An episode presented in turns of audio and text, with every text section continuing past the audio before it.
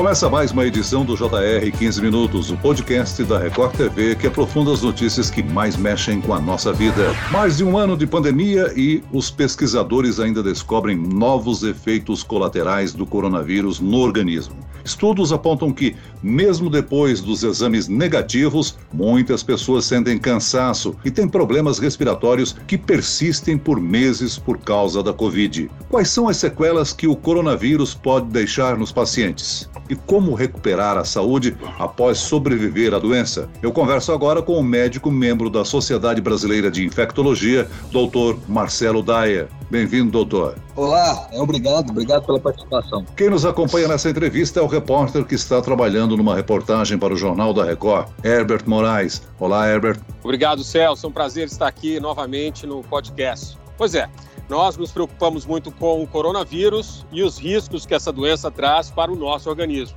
A prioridade, é claro, é sobreviver ao vírus, nos casos de contaminação. Mas mesmo quando estamos livres deles, as sequelas podem ficar. Três em cada dez infectados apresentam problemas por causa da Covid até nove meses depois da cura. Essas foram algumas das informações que eu apurei na elaboração dessa reportagem. Gostaria de saber do senhor, doutor Marcelo, os efeitos do coronavírus vão bem além das dificuldades respiratórias, né? Sim, é, os efeitos vão desde manifestações, é, sequelas leves, né, até sequelas sequelas muito mais graves, fora de sequelas emocionais, né? Então a gente tem desde esquecimentos, aquela questão de perda do olfato e perda do paladar, que pode persistir por um tempo, isso é uma, uma situação, complicação leve, mas é desagradável, uma sensação muito ruim essa persistência da perda do olfato e do paladar, não conseguem se alimentar direito, e até complicações muito graves, como sequelas pulmonares extensas, com inclusive infecções secundárias decorrentes dessas sequelas, uhum. né? Eventos tromboembólicos, tromboses, flebites na na perna que podem vir pela como consequência da Covid, eventos cardíacos graves, perda de memória, isso tudo acontece é, no pós-Covid, a gente vem vendo, e muitas coisas começam a surgir também com essa segunda onda, com essa avalanche de pacientes que também adoeceram agora, que a gente começa a acompanhar e ver, vendo mais coisas novas. Já se sabe como é que o coronavírus age no organismo, doutor, para provocar tantas sequelas? A principal alteração que ele causa né, é a alteração pulmonar, né, a pneumonite viral e essa inflamação pulmonar grave que ele causa em alguns casos, é, e essa é a principal sequela, né, a sequela mais importante e mais comum que a gente vê. Ele também tem um dano, dano neurológico que seria traduzindo na maioria dos casos com essa perda do olfato e do paladar. Em alguns casos, danos neurológicos mais importantes, levando à perda de memória ou lapsos de memória com desatenção. Ele pode causar também o dano na, na no vaso, né, que seria esse dano epitelial, favorecendo o evento trombótico. E ele por si só também já altera a coagulação sanguínea. Então você teria dois mecanismos de ação aí, a lesão vascular vascular, do endotélio vascular, que seria, é, vamos pensar numa mangueira, o vaso é como se ele fosse uma mangueira e o vírus lesa essa parte interna da mangueira, então ele, ele estraga esse, esse epitélio vascular. E isso faz com que você favoreça o aparecimento de trombo, né, que seria você agregar, você pôr a, a, as plaquetas juntas, elas se agregam e elas dificultam a circulação do sangue por aquele local. Fora isso, o próprio vírus também favorece esse agrupamento dessas plaquetas. Então tem esses mecanismos de ação do vírus e aí isso, esses eventos trombóticos, eles levam a complicações de, em vários outros locais, né? Cerebrais, eventos cardíacos, Agora, doutor Marcelo, esse combate que é feito à contaminação do coronavírus também pode provocar sequelas por causa dos remédios que são utilizados? Eventualmente, sim. A gente tem dois tipos de medicamentos, né? Os medicamentos que a gente, bom, praticamente quase nenhum infectologista usa mais, que seriam aqueles ditos do tratamento precoce, que levam a efeitos secundários, efeitos colaterais e resistência bacteriana quando se usa é, azitromicina, os antibióticos, né? E fora complicações cardíacas que podem vir pela cloroquina. Mas quando a gente pensa em medicamentos do paciente internado, né? Vamos, vamos avaliar o paciente grave, o paciente que internou e eu eventualmente vou ter que usar um anticoagulante, vou ter que usar um corticoide, esses medicamentos mais novos, né? Os inibidores de interleucina, que são medicamentos muito caros e que eles ajudam a diminuir a inflamação, eles têm efeitos colaterais E aí os efeitos colaterais que a gente tem vão desde eventos é, sangramentos, né? Porque se eu anticoagulo o paciente, ele fica com maior facilidade para sangrar. E se eu diminuo muito a imunidade do paciente, ele também fica com mais facilidade a fazer infecções secundárias. Então, eu, por um lado, eu melhoro, eu tiro esse paciente daquela reação inflamatória intensa, mas por outro, eu favoreço o aparecimento de infecções secundárias. E aí vem infecção por fungos, infecções por bactérias, outras infecções que podem acontecer no curso é, da internação, no pós-uso de medicações, dessas medicações para os pacientes internados com quadros mais graves. Agora, estatisticamente, a gente pode apontar qual a sequela mais comum entre os pacientes que venceram o coronavírus, dentre as que o senhor relacionou? Da mais leve, o que os pacientes mais referem é a astenia, que seria, não seria um cansaço de respiração, mas aquele cansaço físico. Então, a astenia e tosse são os dois eventos que permanecem por mais tempo no paciente. Doutor, a que sinais os pacientes devem ficar atentos para saber se estão sofrendo ou não as sequelas da Covid? Oh, é muito importante, Herbert, que os pacientes entendam que a Covid ela precisa de acompanhamento desde o início né, e até o fim da doença. Uma coisa importante que os pacientes precisam entender que às vezes o paciente chega e a gente fala, ó, oh, você já não transmite mais a doença, você pode sair do isolamento. É, isso acontece nos pacientes de ambulatório 10 dias depois do início dos sintomas, desde que ele não tenha febre, e nos pacientes internados normalmente 20 dias. Mas ele não transmitir a doença não significa que a doença curou, que ele ainda vai ter sintomas às vezes. Então é importante que ele tenha o acompanhamento médico. E aí, assim, esse acompanhamento médico é importante porque nós vamos ver o que, que esse paciente está apresentando como é que está o cansaço, qual foi o grau de comprometimento pulmonar dele, se ele vai precisar de tomografias seguidas, se ele vai precisar de acompanhamento de fisioterapia, que a grande maioria precisa e a fisioterapia ajuda demais a recuperação desses pacientes. Então isso vai ser medido no segmento. E a gente vê muitas vezes vários colegas, as sociedades se colocando muito em relação a isso é muito importante que o paciente tenha um acompanhamento médico desde o início, porque isso dá segurança para o paciente, porque nós estamos numa fase de muita transmissão, muita doença, muitas notícias de óbitos, né? Muitos óbitos têm acontecido. Então o paciente fica muito inseguro, fica com muito medo quando ele pega a doença. Então, ele ter o segmento de um médico é muito importante. Herbert, nessa reportagem que você está preparando, quais foram os casos que você encontrou de pessoas com sequelas? Celso, eu entrevistei duas pessoas, né? A, a Márcia, que mora aqui em São Paulo, que é vendedora, e o Rodrigo, que trabalha com TI, que mora lá em Brasília. O caso do Rodrigo foi mais grave, ele teve 50% do pulmão comprometido, ficou 65 dias hospitalizado, 22 desses dias entubado e em coma induzido, perdeu mais de 15 quilos e como sequela ele teve, ele tem problemas agora na locomoção.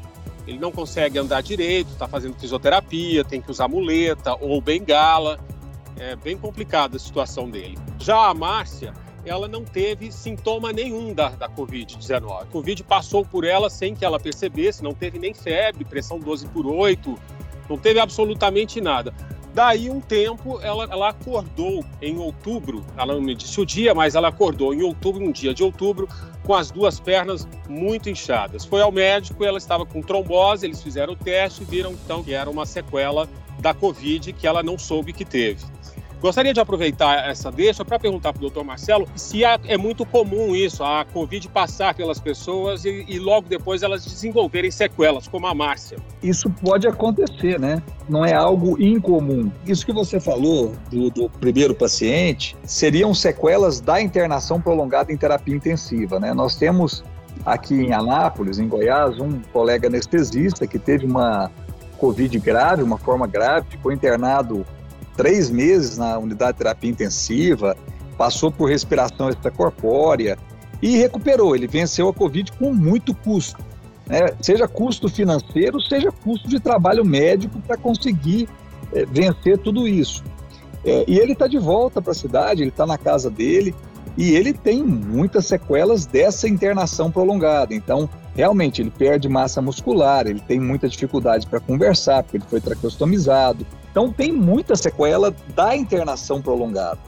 Né? E aí você tem que distinguir o que, é do Covid e o que é só de uma internação prolongada em unidade de terapia intensiva, uma doença que realmente consome demais, ele perde muita massa muscular, ele fica desnutrido, decorrente da internação. Mas essas sequelas realmente acontecem, né? A gente acaba observando e eu acho que nós vamos aprender muito mais ainda, porque a gente estava começando a preparar os ambulatórios pós-Covid e veio a segunda onda. Então não deu tempo nem da gente é, deixar a coisa muito organizada, porque nessa segunda onda, como veio de uma vez no Brasil todo, muitas unidades que estavam fazendo só o posto-Covid tiveram que se preparar para atender o paciente com Covid mesmo na fase aguda, porque são mais graves, é mais importante nessa, nesse momento. Então nós vamos ter que reestruturar essas unidades. Mas a gente vai ver, muita coisa vai surgir ainda em relação à Covid e manifestações, é, sintomas decorrentes do pós-Covid. Doutor Marcelo, essa nova variante tem atingido principalmente os jovens. As sequelas não diferem de jovens para pessoas com maior idade, não, né? O mais jovem recupera mais fácil, né? Uma coisa interessante, até numa aula do, do Júlio Croda, é que ele diz que o que está acontecendo nessa segunda onda, essa variante, com certeza ela é muito mais transmissível. Então as pessoas se infectam com mais facilidade. E talvez esse momento que a gente está vendo é um número muito grande de pessoas se infectando, então a gente acaba vendo pessoas entre 30 e 60 anos, que são as pessoas mais expostas, adoecendo mais. Mas talvez seja a característica dessa variante. Porque continua morrendo mais as pessoas mais velhas. A variante provavelmente ela tem uma, uma virulência um pouquinho maior, ela talvez ela seja mais agressiva, mas não é demais, porque senão a gente estaria vendo as pessoas morrendo mais rápido. E não é isso que está acontecendo. Elas estão adoecendo mais, mas não estão morrendo mais rápido. Então, tem algumas coisas que a gente ainda precisa decifrar né, em relação a essa variante. Então, como é que se explica esse tanto de óbito é exagerado, doutor Marcelo? A gente teve uma doença que está muito mais transmissível. Então, você a curva se acendeu muito rapidamente dessa curva, desse aumento do número de casos, então são mais pessoas doentes do que foi na primeira onda. Quando a gente pega a curva, a gente observa que são mais pessoas doentes. E uma característica dessa vez, pegou o Brasil de uma vez, o Brasil todo, né, adoecendo. É, você aumenta drasticamente o número de pessoas, a necessidade de pessoas a irem para UTI. E aí a gente começa a ter muitas pessoas morrendo também, porque as equipes não estão muito preparadas. Começa a ter vários fatores para levar ao aumento da mortalidade. Mas a gente precisava ver a curva direitinho, com dados, para saber se a mortalidade, se o deslocamento de mortalidade aumentou demais em relação à primeira onda, sabe? Porque é, a gente sabe que o paciente com Covid acaba tendo uma mortalidade em torno de 50%. E o que a gente tem visto hoje aqui nos hospitais que eu trabalho é que essa mortalidade se manteve nessa, nesse patamar. Mas a gente está vendo mais, do, mais, são mais pessoas doentes que está acontecendo. Isso é que é, a característica da doença é essa, é mais transmissível. Então, mais pessoas ficam doentes ao mesmo tempo. Isso é que levou à falência do sistema de internação hospitalar. Doutor Marcelo, uma das consequências das pessoas que ficam por muito tempo entubadas, sedadas, são as chamadas escaras, né? Isso. Na verdade, o, o, que acontece é que o paciente fica muito tempo imobilizado e aí você faz, a gente chama de úlcera de pressão, aonde faz a pressão é, da pele com o colchão, a circulação fica prejudicada e acaba formando uma lesão. E os pacientes com Covid, muitas vezes, o fato de ficarem pronados, vira, virados de bruxo, também podem fazer escaras no rosto, escaras em alguns outros locais. E aí tem outros fatores, né? Os pacientes que são pacientes mais graves são os pacientes obesos e os pacientes diabéticos, que têm uma propensão maior, né, pelo peso até, a fazer escara por conta da pressão. É, e é uma complicação, sem dúvida. É, muitas vezes, dependendo da idade do paciente, vai demorar mais para fechar, dependendo da profundidade da escara também. Mas é, os cuidados, dependendo da, da unidade de terapia intensiva, essa escara pode ser minimizada com mudanças frequentes de decúbito. Muito bem, nós chegamos ao fim desta edição do 15 Minutos. Eu agradeço a participação e as informações do Dr. Marcelo Dyer, médico membro da Sociedade Brasileira de Infectologia. Obrigado, doutor. Obrigado, eu agradeço. Foi um prazer falar com vocês. E agradeço também a presença do repórter da Record TV, Herbert Moraes. Herbert. Obrigado, Celso. Esse podcast contou com a produção de Homero Augusto e dos estagiários David Bezerra e Larissa Silva. Sonoplastia de Pedro Angeli. Coordenação de conteúdo Camila Moraes, Edivaldo Nunes e Luciana Bergamo. Direção de conteúdo Tiago Contreira. Vice-presidente de jornalismo Antônio Guerreiro. E eu, Celso Freitas, te aguardo no próximo episódio. Até amanhã.